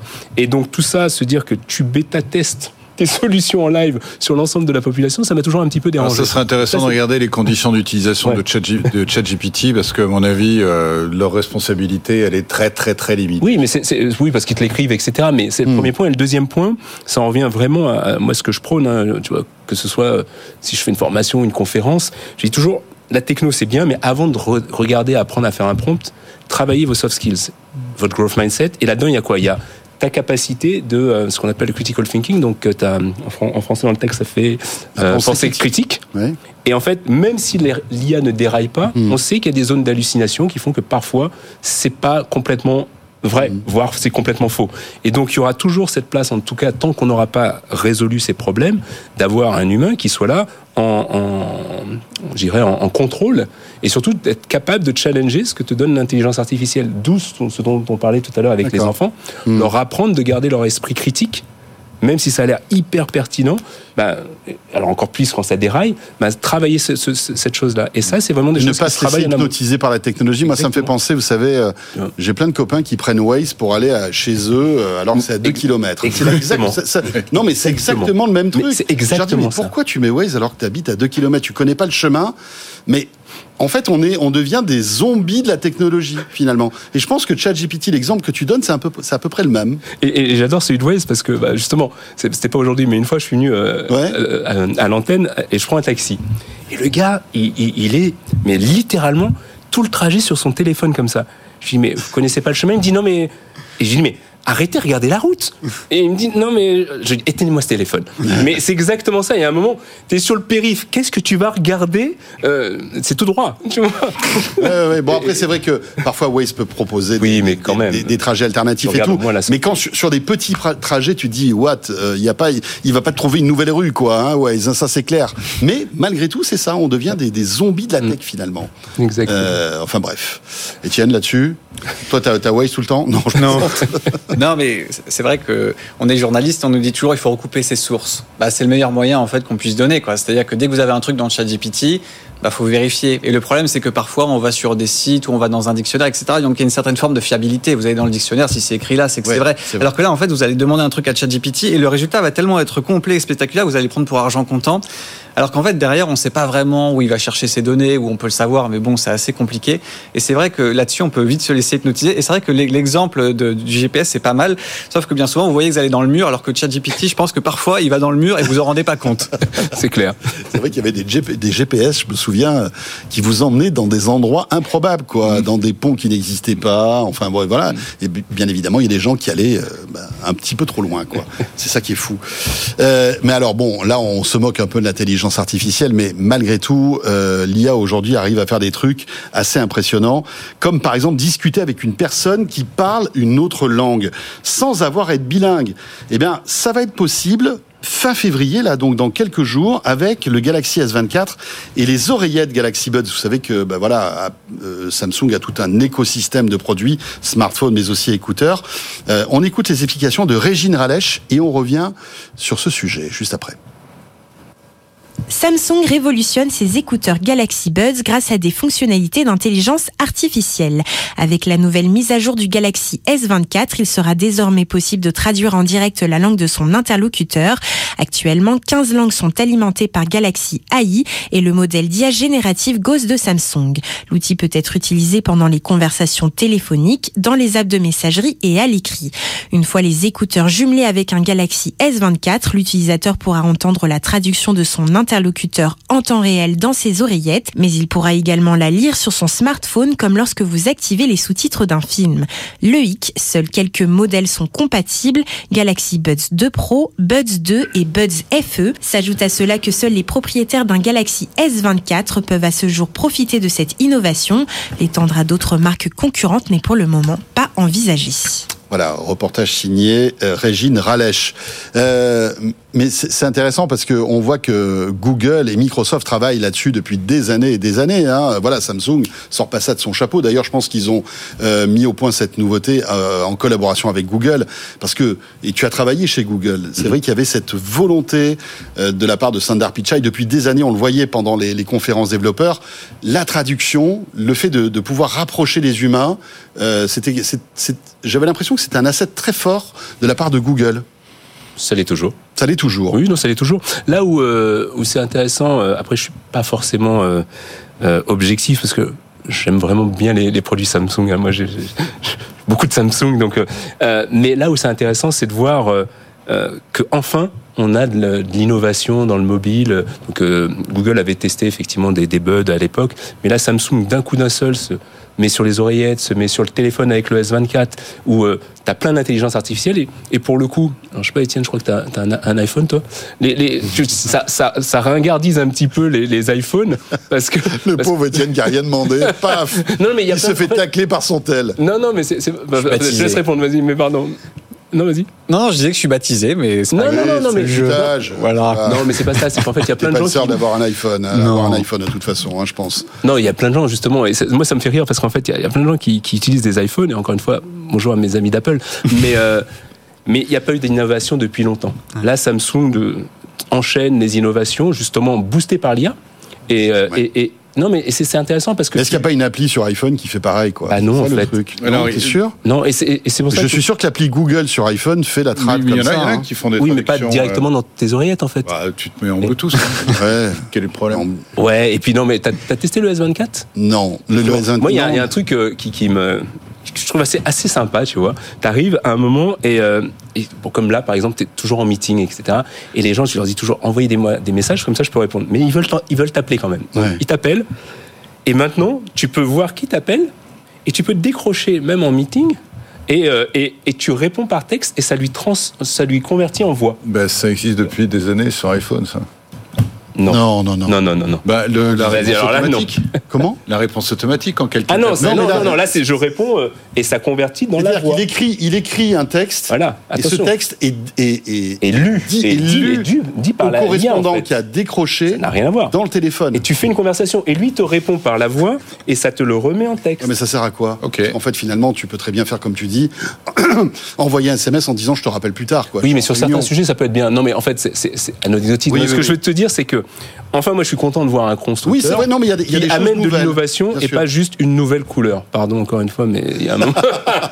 Oh là là, ça tacle. Didier, toi qui, qui aime beaucoup Apple, t'as pas envie de défendre Non, non, mais ça, va changer parce que on, a, on en a parlé tout à l'heure des, de- des différents acteurs dans le monde de l'intelligence artificielle et on sait que Apple présente Oui, son remplaçant de Siri, euh, son nouveau euh, euh, système d'intelligence artificielle qui, à mon avis, va lui permettre de, euh, de, de, de rattraper un peu le, le, le, le temps perdu sur ce, sur ce domaine.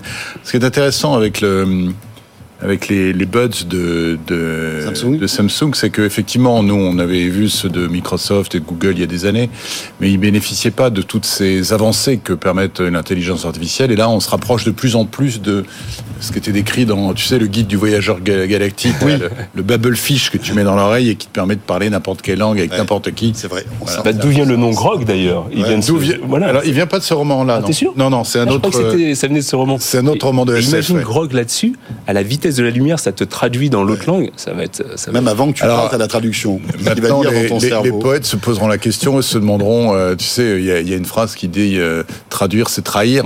Euh, Est-ce qu'il faut pas mieux apprendre la langue de l'autre et pour avoir toutes les nuances Oui. Plutôt que une traduction artificielle Maintenant, c'est Ouais, bon. c'est une autre question. C'est une autre question. en Oui, effet. mais bon, tu pars deux semaines au Japon, c'est compliqué d'apprendre la langue. Oui, et puis alors autre chose, c'est que quoi. il faudrait savoir si ça marche en local ou si ça Je marche. pars à Barcelone là pour le MWC, euh, j'aimerais tu bien parles, tester. Tu parles couramment espagnol, toi. Oui, olé. Non. Problème. Non, non, non, sérieux, non, non, non, non. Je suis pas. euh, Non, pas le plus gênant, espagnol. Quoi. Le plus gênant, c'est si t'es en plein dans les steppes de Mongolie et que t'as besoin de parler avec, euh, avec Ouais. ton guide, hein, parce que là, du coup, t'as pas de, de là, vaut mieux, internet. vaut mieux que tu puisses un peu échanger, quoi. Voilà, mais t'as pas, t'as pas de relais internet, donc comment tu fais? Ouais. Mais alors- non, mais je crois que t'as pas besoin d'internet sur euh, alors, certaines fonctionnalités. Ça sera en local, tu crois? Ouais, je oui, crois oui, bien. parce qu'en fait, si, si tu télécharges en fait le bah, tout le tout le dictionnaire, quelque dictionnaire, part, ouais. tu, tu le fais en local, tu le fais déjà déjà avec ton téléphone. Ouais, c'est juste, c'est- c'était pas un- c'est un peu un sujet d'aujourd'hui, mais ça me fait penser à ce que fait Elon Musk avec euh, Neuralink, où aujourd'hui tu peux euh, tu, ils ont réussi à faire bouger la souris juste en pensant. Oui. Et donc, tu vois, pour Ouais. te dire, à un moment, tu pourras même. Tu n'auras plus besoin de traduction parce que tu sauras ce que l'autre la pense. transmission de pensée. transmission de pensée. Bon, alors là, on est parti dans le futur total. Non, mais c'est cool, c'est cool. On part dans le futur, sauf que la pendule nous, ra- nous rattrape, malheureusement. Elle est comme ça, elle nous rattrape. Euh, il nous reste trois minutes. Euh, je voulais qu'on évoque le DMA, euh, Meta et Apple, mais bon, je sens que je vais plomber l'ambiance avec ce sujet. Mais euh, ce qu'on va faire, c'est qu'on en parlera lundi. Hein, voilà, on sera bien reposé, on évoquera ce truc-là parce que évidemment, c'est passionnant. En gros, hein, en deux secondes, vous savez qu'Apple va être obligé de se plier au DMA, au Digital Market Act début mars, et va être obligé de proposer un App Store alternatif Non, il va, c'est pas lui qui va le proposer. Il va Enfin, être- il non, permettra cas, il ouvre, voilà, il ouvre la porte Voilà. aux App Store alternatifs. Merci pour la précision, Didier.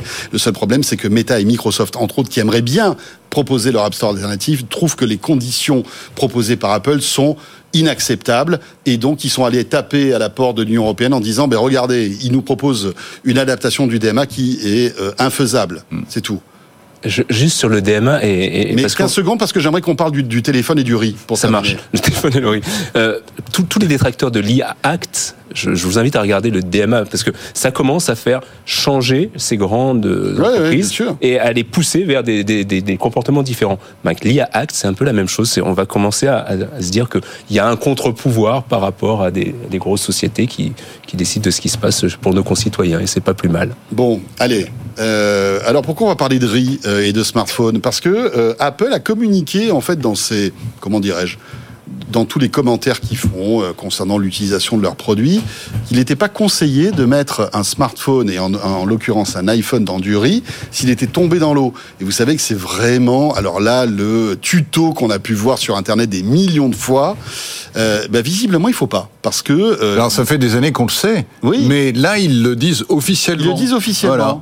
Il faut pas le faire mais alors pour une on raison. peut pas mettre du riz, de riz Pour une raison toute bête. C'est-à-dire que tu le sais bien, quand tu prépares du riz, il y a plein de petites poussières qui se baladent. Si tu le laves pas avant ton riz, toute cette poussière, tu vas l'avaler. Ouais. Donc le problème, c'est que si tu laves le riz, il y a de l'eau, et si tu mets ton téléphone voilà. du riz Donc mouillé, tu ne peux pas, laver le, bon. le- le- le riz avant. On s'en Donc- sort pas, hein. Donc si tu mets ton téléphone dedans, eh ben il y a toute cette petite poussière qui rentre dedans et ça facilite pas les choses. Donc Apple dit quoi? Il faut secouer le téléphone Non, pas le secouer, pas le secouer. Il faut tapoter Ah pour oui. que l'eau tombe vrai. euh, le long du truc, laisser euh, en position verticale sécher. Docteur Ils disent- Smartphone, là, Ouais. la descente. Non, mais j'ai- On a l'impression, oui, alors vous savez quoi Déshabillez-vous, euh, Non, mais prendre j'ai votre j'ai écrit tellement, très- tellement d'articles. Et bien sûr, sujet. évidemment, au donc- Figaro, tu t'éclatais avec ça. hein, Oui, ça, les guides pratiques, j'en ai vu. T'en as connu quelques-uns. Et alors, du coup, il faut surtout pas euh, le. Alors, eux, ils disent de le T'as lancé quoi, la musique ou quoi là Non, C'est la musique de feu, il a lancé. C'est ton autre que téléphone je n'ai pas mis en mode avion et j'en suis. je pense que c'est un téléspectateur qui voulait justement réagir à tes conseils, à tes tutos. Et, et donc, eux, ils disent qu'il faut le laisser sécher pendant 30 minutes. Moi, je vous le dis tout de suite, c'est insuffisant. Un téléphone qui est tombé dans l'eau, alors, il y en a qui sont IP euh, euh, 75, 69, je sais avec, pas quoi. avec des, avec- des- niveaux d'étanchéité, on va dire. Voilà. Mais euh, ça peut être plus grave. S'il ne s'allume pas, c'est qu'il y a un problème. Donc, il faut laisser sécher au moins une nuit. Une nuit. Mais on le, et, pas prendre sèche-cheveux, je crois. Non, surtout Parce qu'il y en a qui Alors, disent Waouh, je vais accélérer le, le- le séchage. Non, non, je vais y a prendre rien mon de pire. sèche-cheveux. Il n'y a rien de pire parce que toute le- la chaleur va pousser l'humidité à l'intérieur des Oh là là. circuits et ça va être pire encore. Mais Moi, moi, j'adore cette émission parce qu'on est quand même passé d'un truc Ouais. macroéconomique Hyper grave. hyper grave, l'IA, et, on est entre séchage de, de, de, de ton iPhone avec le riz. J'avoue quand j'ai vu euh, quand j'ai vu le sujet, ben, j'en ai ri. Oh, bravo. bon, euh, Étienne, pour terminer, ça t'est déjà arrivé cette petite mésaventure Oui, moi ou ça m'est arrivé. Mais alors surtout, ce qui est marrant, c'est qu'ils disent ça, sachant que les iPhones sont censés être étanches. C'est ça qui est très drôle. Alors parce que- pas tous. Hein. Les derniers modèles. Oui, alors les derniers modèles, mais bon, ouais. depuis 4-5 ans, ils sont étanches, mais ils sont pas garantis euh, s'ils prennent l'eau. C'est comme ça qui est très drôle. C'est ça, notre téléphone est étanche, et s'il y a de l'eau dedans, euh, désolé, votre téléphone est, perdu. hein, Voilà. Parce que Euh, amusez-vous à apporter un iPhone dans un Apple Store en disant bah, il marche plus parce qu'il a pris l'eau. Il le détecte tout de suite. Hein, il y a des petits capteurs Mhm. dedans. Il voit que le téléphone a pris l'eau. Et là, on vous dit merci beaucoup. Au revoir. T'as carrément raison en fait. Et, et à un moment, il faudrait faire un recours contre ce parce qu'ils ils te le vendent étanche. hein. T'as raison, Oui. c'est Mais il rigolo. indique jamais. Ils le mettent jamais. C'est jamais marqué étanche. C'est Voilà. résiste aux projections et Ouais, euh, à une Et immersion pendant X minutes. euh, Et, et que ce soit, on, on- là on cible Apple, mais c'est pareil chez Samsung, Bien sûr, que bien t'adores, tu vois, ils sont pas parfaits, hein, Samsung. Non, non, C'est mais attention, voilà. dit que non, mais je des plaisante, je plaisante. chez Mais si Samsung, par exemple il y a des gouttelettes d'eau, tu vois, ils vont te montrer des pubs où tu vas avoir des gouttelettes d'eau sur le téléphone, mais, mais pas le téléphone immergé. Non, il y avait une pub d'Apple, vous vous souvenez, où euh, le téléphone tombait dans la piscine Ah oui et elle reprenait le téléphone. Waouh. Ah oui, oui. Bah, tu Nous, vois, on l'avait vois. fait, hein, on l'avait fait dans un aquarium. euh, Oui, c'est vrai. On a tous fait ça. Je crois qu'on a tout, tout, tout journaliste qu'on est, on a, on a mis un téléphone Bien dans un aquarium. bien sûr. Ça, ça nous est arrivé. Pauvre poisson d'ailleurs. Oui, En tout cas, moi j'ai essayé le riz sur un 5 il y a quelques années, il marchait pas. J'ai mis le riz une nuit, le lendemain il marchait. Alors j'ai peut-être eu de la chance parce qu'il a séché en dehors du riz, mais ça a fonctionné. Voilà. Bon, voilà. Oh Donc, là, toutes ces Alors informations. le mieux, c'est les gels. Tu sais les, qu'on va petits faire, gels les amis de, Voilà, de silicate euh, qu'il y a dans des vêtements ou dans les boîtes de, de Oui. transport, des petits C'est trucs. pas mal ça. Voilà. Tu mets ton truc dedans, euh, tu mets tout autour et là, ça va attirer l'eau. euh, tu prends le pari beaucoup. sur le riz Je suis en forme ce soir. Oui, c'est franchement, c'est impressionnant. Là, c'est la fête. Merci beaucoup à tous les trois. On termine avec un petit sujet euh, léger pour aller tranquillement vers la fin de cette semaine. Merci beaucoup Didier. Didier journaliste tech, euh, Salim Nassur, fondateur de Mars, et Étienne Vrac, journaliste à BFM Business. Merci à tous les trois. Il nous reste encore une demi-heure à passer ensemble pour Tech Co avec au sommaire pour notre dernière demi-heure. Mathieu, on va aller euh, du côté de Monaco, la principauté qui accélère dans la tech avec, vous allez voir, pas mal d'initiatives, d'initiatives qu'on peut qualifier de smart cities, même si j'aime pas trop ce nom. On va en parler dans un instant avec mon invité. Et puis, on évoquera aussi une boîte euh, intéressante, Geotap, qui mise sur l'intelligence artificielle dans les voitures euh, pour avoir un copilote. Euh, carrément. C'est pas celui de Microsoft, celui-là, hein, vraiment. Il pourrait servir peut-être à ton taxi qui regardait euh, son téléphone pendant qu'il est amené au studio.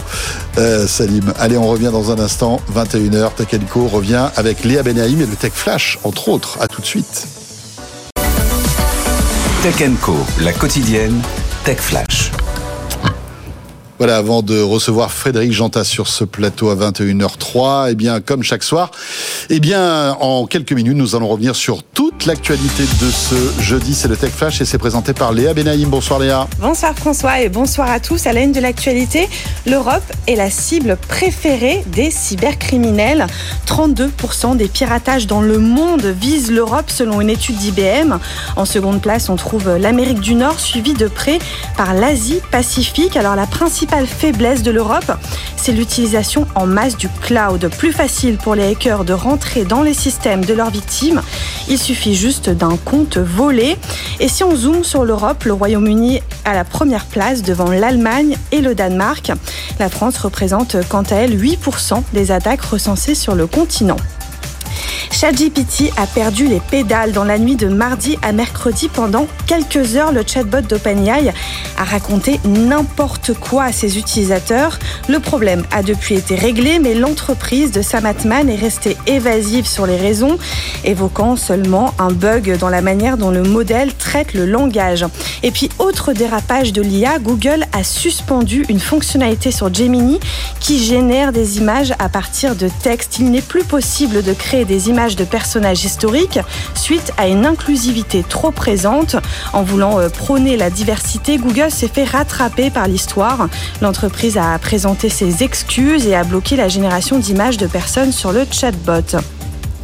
Et puis pour ceux qui ont peur de se faire remplacer par des robots, sachez que eux aussi peuvent se faire licencier. C'est le cas d'un robot policier à New York.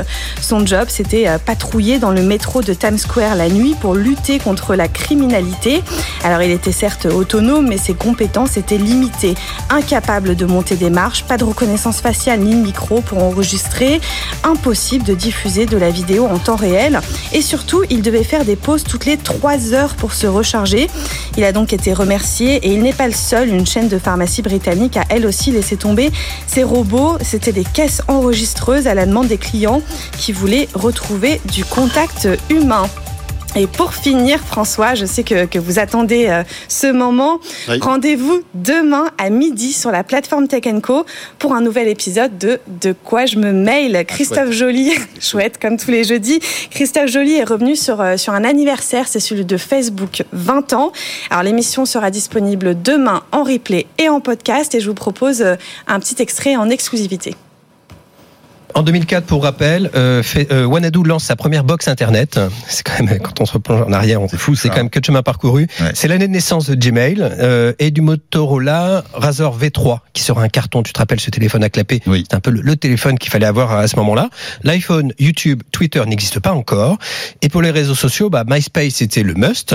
Et surtout pour retrouver tes copains d'avant, euh, tes copains d'enfance plutôt, il Mhm. fallait sur euh, aller aller sur copains d'avant. Et en fait, Facebook a tué copains d'avant parce que c'est quand même la, la, la même sûr. idée. Ouais. Et donc là, on est en février euh, 2004, euh, donc il y a tout pile 20 ans. Mark Zuckerberg est alors étudiant à l'université d'Harvard aux États-Unis, avec euh, quatre copains dont on a oublié le nom, euh, qui sont Eduardo Severin, Dustin Moskovitz, Chris Hughes et Andrew McCollum. Ils créent Facebook. Alors à la base, le nom c'est de Facebook. Puis après, ils ont supprimé le de Facebook pour au bénéfice de Facebook. L'idée est simple, c'est de créer une plateforme d'échange entre entre étudiants, entre amis. Euh, et à l'époque, Zuckerberg dit si des gens si les gens partagent plus, le monde deviendra plus ouvert et plus connecté. Et un monde qui est plus ouvert et plus connecté est un monde meilleur. Voilà, donc de quoi je me mail, l'émission disponible demain dès midi en podcast audio, euh, bien sûr, et en replay. Tiens, si vous êtes en audio, n'hésitez pas aussi à télécharger le petit module bonus qu'on vous propose dorénavant chaque semaine.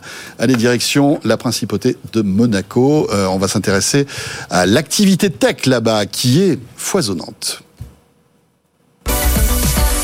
Tech Co, la quotidienne, l'invité. On va parler d'Extended Monaco avec euh, mon invité Frédéric Janta. Bonsoir Frédéric. Bonsoir. Vous êtes délégué interministériel à l'attractivité et à la transition numérique au sein du gouvernement de la Principauté de Monaco. Vous êtes un peu le, j'allais dire, le ministre du numérique hein, de, de, la principauté. Merci d'être avec nous ce soir. Euh, un mot quand même aussi sur votre parcours, parce que vous êtes monégasque, bien sûr, mais euh, vous êtes, vous avez une première vie professionnelle euh, à l'international. Vous avez travaillé euh, dans des boîtes que l'on connaît. D'ailleurs, c'est rigolo parce que vous avez croisé dans les couloirs un ancien collègue à vous qui était euh, Salim Nassur, hein, avec qui vous avez bossé. Vous avez travaillé aussi chez Amazon. Qu'est-ce que vous faisiez dans ces boîtes américaines? Et c'était il y a longtemps tout ça? Alors, mais merci beaucoup de me recevoir. Effectivement, j'ai eu une vie avant de rentrer au gouvernement qui était dans des, chez Google et chez Amazon. Et ce qui est intéressant en mmh. fait dans ces entreprises, c'est que on voit ce qui va se passer pour le futur. Et ça m'a été très utile. Je travaillais à Paris, mais aussi en Californie, à Mountain View, sur des sujets de développement économique, sur des sujets de partenariat, sur des sujets d'infrastructure, de cloud. Et quelque part, ça m'a permis, en rentrant à Monaco, lorsque le prince a voulu accélérer la transformation numérique et faire un vrai programme intégré, c'était en quelle année ça? C'était en 2018. Donc effectivement, en 2018, euh, le prince Albert a souhaité, comme il l'avait fait pour la transition écologique, il a souhaité donner un souffle avec un programme original qui s'appelle Extended Monaco, qui est assez particulier parce qu'en fait, toute la transformation numérique du pays est intégré dans ce programme, est intégré dans une équipe, que ce soit l'éducation, que ce soit la santé, que ce soit l'administration, que ce soit l'économie, que ce soit les infrastructures numériques, les plateformes, les télécoms. Les réseaux, ouais, les, voilà, télécoms aussi. Hein. Et on a un programme complètement intégré dont le but est vraiment de générer de la croissance économique. Alors, le, Monaco est le premier pays au monde à s'être doté de la 5G. Je crois que 100% du territoire est, est est connecté en 5G. Bon, alors c'est un petit territoire, mais malgré tout, euh, voilà, il fallait le faire. Hein. Euh, et euh, est-ce que vous pouvez nous donner quelques exemples justement de cette accélération numérique à Monaco qui bénéficie euh, bah, aux Monégasques ou en tous ceux, à tous ceux qui vivent à Monaco? Bien sûr, mais c'est un. Vous parliez de l'intelligence artificielle tout à l'heure. Elle est déjà présente à Monaco? Alors l'intelligence artificielle, vous en avez parlé avant, c'est le sujet qui mobilise les États. Euh, J'étais à Davos cette année, effectivement, et euh, l'ensemble des dirigeants parlaient de comment adapter l'intelligence artificielle au pays. Les, les anglo-saxons préfèrent le développement économique, les Européens prônent une vigilance, une instabilité, les villes-États font quelque part de l'agilité pour les politiques publiques. À Monaco, nous, on a trois objectifs à l'intelligence artificielle. Le premier, c'est effectivement être responsable, d'être européen, de protéger. La deuxième, c'est... Donc la souveraineté est un sujet important. Extrêmement important, on en parlera ensuite. Nous avons un cloud souverain. Nous avons été le premier pays en Europe à en avoir un. Nous appliquons évidemment la loi européenne. Euh, pour nous, qui est hébergé par qui ce cloud souverain? Alors ce cloud souverain est hébergé sur sol monégasque par le monégasque avec des technologies qui sont euh, d'LVMware mais qui sont effectivement euh, souveraines chez nous et qui sont qui sont reconnues par l'agence monégasque côté numérique. 100% monégasque et l'État est actionnaire majoritaire de la société qui s'en occupe. Ok, et tout est basé à Monaco. Tout est basé à Monaco parce que pour nous, les infrastructures sont la première étape de transformation numérique. C'est-à-dire qu'il pour réussir une transformation numérique, il faut avoir, vous l'avez dit, les 5G, les câbles, on l'a lancé en 2019. Il faut au-dessus une plateforme de données de l'État qui centralise toutes les données et un cloud. Et enfin, il faut des outils comme une identité numérique, un guichet unique. Et cette transition numérique, qui, vous l'avez dit, bénéficie à tout le monde et touche tout, on l'a construit avec des fondations extrêmement solides. Et arrive une nouvelle étape, vous l'avez cité, qui est l'intelligence artificielle. Et pour nous, ça veut dire à la fois des entreprises qui se développent à Monaco sur ces sujets, ça veut dire des politiques publiques qui en bénéficient. Donc aujourd'hui, l'intelligence artificielle est une réalité dans l'État monégasque. Générative ou l'IA, on va dire, des algorithmes euh, vous avez deux, je vais vous donner des exemples très très concrets comment on utilise euh, l'IA en principauté. Aujourd'hui, il y a des solutions monégasques, par exemple, qui sont faites pour les réunions. Rien de plus désagréable qu'une réunion où tout le monde parle, 25, 30 personnes. La solution permet de savoir qui parle. Quand on dit hors PV, elle arrête de noter elle envoie un compte rendu à la fin en disant qui a parlé, qui a dit quoi. Et si on veut éviter les bains eux ou les euh, attends et tout, on a un niveau plus élevé de langage, moins élevé. Aujourd'hui, quand vous recevez un formulaire de l'administration, C'est très compliqué de savoir à la main s'il fallait quatre formulaires, cinq formulaires, si on a bien mis 10 numéros. L'IA, bientôt, pourra vérifier que le formulaire est compatible. C'est basique, Mhm. ça fait gagner énormément de temps. Est-ce que vous voulez devenir une espèce de vitrine technologique de l'excellence en fait du numérique finalement avec toutes ces avec toutes ces innovations que vous mettez en place? La chance c'est que vous êtes un petit pays, hein, donc euh, euh, forcément, bah euh, voilà, l'échelle n'est pas la même. C'est peut-être plus rapide de développer la 5G bah, dans un petit pays, de, de voilà de rendre service à ses administrés. C'est ça, c'est de devenir une espèce de vitrine technologique. Nous, on veut, comme beaucoup d'autres cités-États, Singapour est aussi un modèle, doit être aussi un, on veut du numérique utile. Et utile, ça veut dire quoi? Ça veut dire Touchez pas le micro s'il vous Ah, plaît, pardon. laissez-le tranquille, il est très bien comme ça. Utile, ça veut dire deux choses. Ça veut dire qui rapporte de la croissance économique, donc ça veut dire qu'on veut attirer et développer beaucoup de solutions d'IA à Monaco, Mhm. pas forcément développer les algorithmes, mais que le packaging des offres se fasse à Monaco, que les offres commerciales se fassent à Monaco, et l'autre chose, c'est qu'on veut que l'IA bénéficie à l'éducation, à la santé, à la mobilité, pour les monégasques. Et donc, ça veut dire, par exemple, que les gens soient formés. Aujourd'hui, à Monaco, on apprend la programmation dès la maternelle. Aujourd'hui, à Monaco, au collège, on est formé aux bienfaits et aux méfaits de l'IA. Aujourd'hui, à Vous parlez des réseaux sociaux aussi à l'école ou pas? Bien sûr, dès le collège, les gens sont formés au cyberharcèlement, sont formés à la cybersécurité, sont formés à tous ces sujets.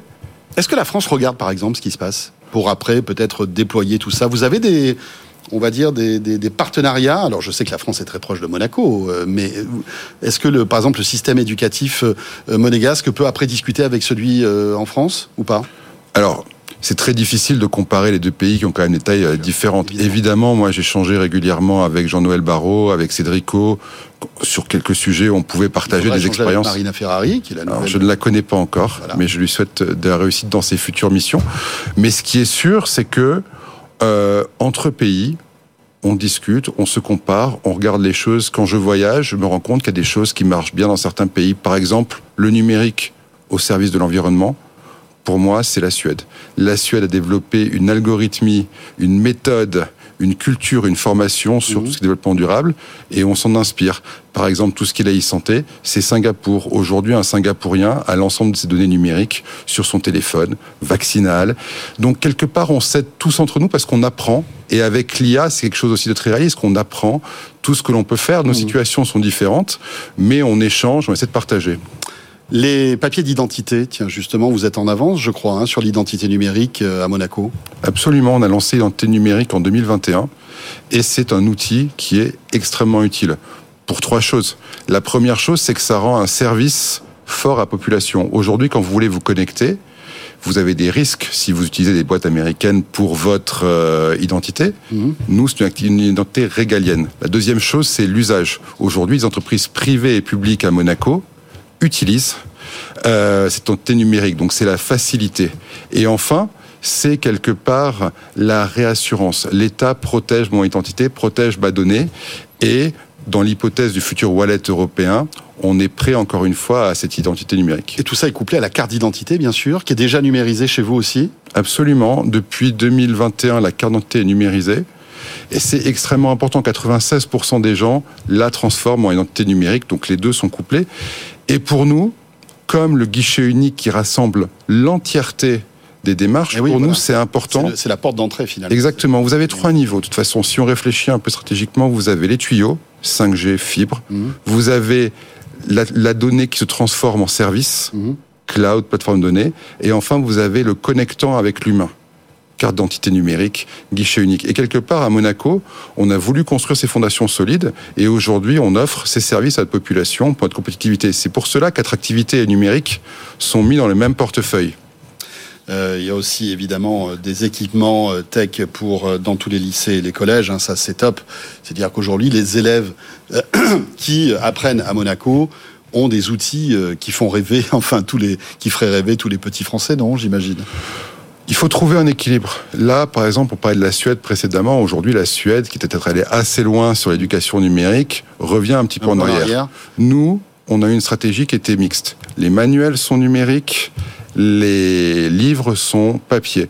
Nous, on a misé sur la formation des professeurs. 90% des professeurs ont été formés à l'IA, à la réalité virtuelle, à la réalité augmentée. Et quelque part, on veut pas d'un numérique gadget.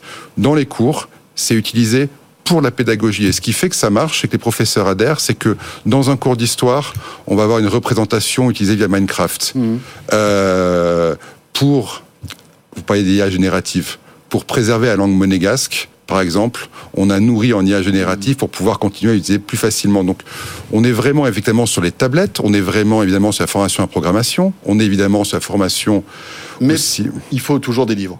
Voilà. Il faut toujours des Ils sont- livres. Ils sont toujours là. Et il y a un dernier aspect sur l'éducation, je peux me permettre, qui est important, c'est la relation professeur-élève-parent, Mhm. où l'information qui circule rend les choses beaucoup plus faciles. Et pour nous, c'est important que les trois travaillent ensemble. Et le numérique est un énorme atout pour ça. Merci beaucoup Frédéric d'être passé par le plateau Tech Co, délégué interministériel à la- à l'attractivité et euh, à la transition numérique au sein du gouvernement de la principauté de Monaco. Merci. Merci à vous. Et il est 21h17, direction maintenant, voilà, on quitte Monaco pour euh, voilà euh, visiter le deuxième étage d'Altis, qui est très sympa aussi. C'est la rédaction de Tech Co. Tech Co, la quotidienne sur BFM Business. Pierre Monnier est avec nous. Bonsoir Pierre. Salut François. Journaliste donc à la rédaction de Tech Co et le gendarme de la concurrence américain assure que les employés de Twitter ont bien fait de ne pas suivre les directives d'Elon Musk, qui étaient un peu bizarres. hein, on s'en souvient au tout début. Ouais. Selon la FTC, les ordres de l'entrepreneur auraient pu conduire la plateforme à une sanction. Oui, parce que ne pas écouter les ordres de son chef peut faire économiser parfois beaucoup de sous euh, à son entreprise, du moins si euh, on travaille chez Twitter, parce que lorsque Elon Musk est arrivé euh, à la tête de l'entreprise, quand il l'a racheté en octobre euh, 2022, il a fait beaucoup de changements, à commencer par le nom quelques mois plus tard pour devenir le réseau social X, Euh, mais il avait surtout émis l'idée de choisir des super utilisateurs en quelque sorte. L'objectif c'était de donner les pleins accès aux documents de l'entreprise à euh, des personnes euh, comme ça choisies euh, un petit peu au hasard. Sauf que des employés ont refusé de le faire. Et cette semaine, il y a eu un, un rapport de la FTC qui a été rendu et qui lui a donné raison, qui leur a donné raison à ses employés. Le régulateur, il explique que euh, les ordres d'Elon Musk auraient violé un accord passé avec la plateforme en 2010, en 2011, pardon. Oui. En fait, l'accord, il consistait à protéger les informations privées des utilisateurs, mais euh, en fait, donner accès aux bases de données à des personnes, ça aurait été contre cette, euh, cet accord. Mhm. Du coup, en mai 2022, il y avait déjà eu, euh, avant l'arrivée d'Elon Musk, une première, euh, une première euh, fois où Twitter s'était fait épingler euh, pour justement ne pas avoir respecté la confidentialité des données. Et du coup, là, Twitter avait dû payer 150 millions de dollars. Ouais. Euh, Quand on sait qu'il a racheté ça 44 milliards, autant qu'il fasse un maximum d'économies. Et heureusement que ses salariés ont été là quand même. Hein. Heureusement que ses salariés l'ont pas écouté, ouais. Ouais. Je sais pas s'ils ont été bien remerciés. Dans les semaines qu'on suivit, pas vraiment. Je suis pas sûr. Merci beaucoup Pierre. Salut. Pierre Monnier de la rédaction de Tech Co. Il est 21h20 et on va partir maintenant à la découverte d'une boîte passionnante qui s'appelle Geotab. Tech Co, la quotidienne, l'invité. Et j'accueille François Denis. Bonsoir François. Bonsoir François. Directeur général France de Geotab. Alors euh, c'est vrai que bon, euh, euh, vous êtes une boîte assez B2B, on va le dire. hein. C'est pour ça que le grand public ne vous connaît pas, mais vous êtes, enfin c'est une, vous êtes une boîte très intéressante qui est originaire des États-Unis, euh, qui a été- Canada. Canada, pardon, qui a été créée en 2000, si mes informations sont exact. bonnes. Et en fait, votre point de départ, c'était de gérer des flottes de véhicules. hein. Vous êtes spécialisé là-dedans euh, et euh, vous avez été les premiers à mettre de la connectivité en fait dans, dans ces voitures pour ben voilà gérer des flottes. hein, on peut le comprendre, hein, que ce soit des, des petits véhicules ou des gros camions. Est-ce que vous pouvez nous présenter un petit peu la, la philosophie de Geotab, s'il vous plaît? Alors la philosophie de Geotab, c'est on ne mesure bien que ce que l'on, euh, que on ne gère bien pardon que ce que l'on mesure. Euh, ça c'est le, c'est, c'est vraiment la, la, euh, la philosophie, philosophie de, de, de notre fondateur, hein, parce qu'en fait cette société, comme vous le disiez, elle a été créée euh, il y a 24 ans au Canada, à Toronto, et le fondateur est toujours à la tête de l'entreprise. Donc c'est une société familiale en fait, qui est devenue numéro un mondial dans son domaine. Alors son domaine justement, c'est quoi? C'est de connecter les véhicules à Internet. Alors vous le disiez, ça peut être des véhicules légers, des poids lourds, mais ça peut être aussi des véhicules utilitaires, beaucoup des véhicules utilitaires en fait, notamment pour la livraison du dernier kilomètre, qu'il y a beaucoup de gestion de, véhicules à faire. Et donc euh, l'idée c'est quoi? Connecter les véhicules à Internet par un moyen qui est de brancher en fait un boîtier sur la prise de diagnostic du véhicule, et on remonte trois types de données. La première catégorie de données, c'est le comportement du conducteur au volant. On va savoir s'il accélère trop fort, s'il freine trop brusquement, s'il prend ses, ses, tournants trop brusquement. Et ça va permettre euh, de déterminer qui sont les conducteurs qu'il faut emmener en formation d'éco-conduite pour améliorer ce comportement. On a un gyroscope et un accéléromètre dans le boîtier qui permettent de savoir ce, comment se comporte le, Est-ce que le conducteur. conducteur le sait qu'il y a tout ça dans la voiture? C'est obligatoire. Ok. C'est absolument obligatoire. Donc il, il conduit le véhicule en connaissance de cause. Exactement. Il y a le- que s'il va faire un, un- un drift, par exemple, bah, Tout à fait. la, la puce qui est à l'intérieur le saura. Quoi. Il y a, il y a- il y a- il y a les réglementations RGPD qui obligent effectivement à, à- à protéger la vie privée. Il y a Mhm. également la CNIL en France hein, qui complète et qui Bien dit qu'il faut absolument que les représentants du personnel soient au courant euh, et euh, euh, soient, soient d'accord avec avec le fait d'installer ce, ce type de de, euh, de boîtier. La, la deuxième catégorie de données qu'on va remonter, c'est les données du du, du CAN. Donc c'est les données en fait de l'ordinateur de bord du véhicule. Ouais. Donc on va savoir quelle est la consommation, quel est le kilométrage. Euh, on va on va tout savoir, même les codes de panne pour savoir s'il faut envoyer le, le, le véhicule en, en réparation. Et la troisième catégorie, c'est tout ce qu'on va pouvoir brancher sur le boîtier. Alors ça peut être une caméra maintenant de plus en plus. Ça peut être dans le domaine du transport de marchandises, c'est les chronotachygraphes. Vous savez ces boîtes noires qui servent à, à calculer les temps de trajet et les temps de transport. Euh, on va on va pouvoir brancher tout un tas de choses sur En termes d'accident, vous, êtes, vous avez une vraie valeur ajoutée aussi ou pas? Énorme, énorme, parce qu'en fait le boîtier lui-même, il va savoir grâce à son, son accéléromètre et son gyroscope, il va savoir exactement ce qui s'est passé. Il va pouvoir faire une reconstruction d'accident et on va pouvoir produire le rapport d'accident pratiquement automatiquement, Hmm. parce qu'on sait à quelle vitesse le choc a eu lieu, quel a été le, le- le point d'impact. Euh, on sait tout en fait de l'accident grâce à ça. Et si on y ajoute une caméra, à ce moment-là, on sait aussi quel est le contexte. Est-ce que cet accident a eu lieu parce qu'il y a eu une queue de poisson, euh, etc. Donc on va avoir en plus les images qui vont permettre de compléter. Euh, il faut savoir que 35% des véhicules d'entreprise utilisent la télématique en France, hein, puisque c'est le ça. mot euh, générique de ce que vous faites, euh, et que Geotab compte plus de 4 millions de véhicules connectés dans le monde, et vous traitez plus de 75 milliards de points de données par jour. hein. là aussi, c'est au niveau mondial. Ce qui est intéressant, c'est que évidemment, vous évoluez votre technologie par rapport au mode de de transport qui évolue, hein. on est passé à l'électrique, hein, euh, et forcément, ça a changé les choses, le passage à l'électrique pour vous, chez Geotab? Alors on, on a effectivement même si pas tous les véhicules sont électriques encore aujourd'hui, mais il y a quand même cette tendance de Ah, fond. hein. totalement, totalement. Il y a une grosse, il y a une grosse poussée aujourd'hui, Mhm. euh, une obligation avec la LOM tout simplement, les ZFE qui, bon, on le sait, un pas en avant, deux pas en arrière, mais qui, qui vont arriver. Donc il y a effectivement beaucoup, les gestionnaires de flotte passent à l'électrique et la télématique est très très utile pour ça parce qu'elle va permettre de savoir quel est véritablement l'usage du véhicule. Et donc on va savoir s'il y a des temps de pause qui seront demain les temps de recharge. On va savoir quel est le kilométrage exactement fait chaque jour parce que si on écoute les conducteurs, c'est pas possible de passer à l'électrique parce que une fois de temps en temps, il fait un peu plus de kilomètres. Mais ce sera la fois où il y aura une recharge en itinérance. Et donc ça n'empêche pas de passer à l'électrique. On a constaté, parce qu'on a passé, on a, publié une, étude il y a environ un an qui euh, détermine qu'en France, 50% des véhicules d'entreprise peuvent passer à l'électrique aujourd'hui de façon économiquement intéressante et sans changer l'usage. Oui, parce qu'on fait des économies. hein. L'électricité coûte moins cher encore que le, Tout à fait. que le pétrole, que le diesel ou que l'essence, et donc forcément, ça peut être un. Il y a un an, on l'avait même calculé à 8600 euros par véhicule. Waouh sur une un temps de détention de 7 ans du véhicule électrique. Et depuis, on le sait, il y a eu beaucoup d'évolution du prix du, du carburant. Alors, on parle beaucoup d'intelligence artificielle dans Tech Co, mais d'une manière générale dans la société. Est-ce que vous vous emparez de, de cette technologie chez Geotab et comment se représente-t-elle cette IA Alors, on a sorti en, en juin dernier euh, un produit qu'on a appelé Project J, euh, G, donc euh, à l'anglaise euh, projet G comme Geotab, qui est en fait un outil d'intelligence artificielle euh, génératif et euh, conversationnel. C'est-à-dire que pour la première fois, alors on utilisait nous l'IA chez Geotab depuis de très nombreuses années pour améliorer nos produits et nos services, mais là, ce qui est révolutionnaire, c'est de l'avoir mis à disposition des utilisateurs. Donc, il va avoir un prompt comme sur ChatGPT. D'ailleurs, c'est le même moteur qu'on utilise derrière, hein, c'est OpenAI. Et il va pouvoir poser une question qui quelquefois est très compliquée, mais qui va donner une réponse extrêmement simple parce qu'en fait, l'IA va aller chercher dans toutes les données de l'entreprise, donc de la flotte de l'entreprise, la réponse nécessaire à, à la question. Quel type de questions euh, on, peut, on peut poser à cette IA On peut lui poser des questions hyper simples, du style sur ces six derniers mois, quelle était la consommation moyenne de mes Renault Mégane Mais on peut lui poser des questions très compliquées.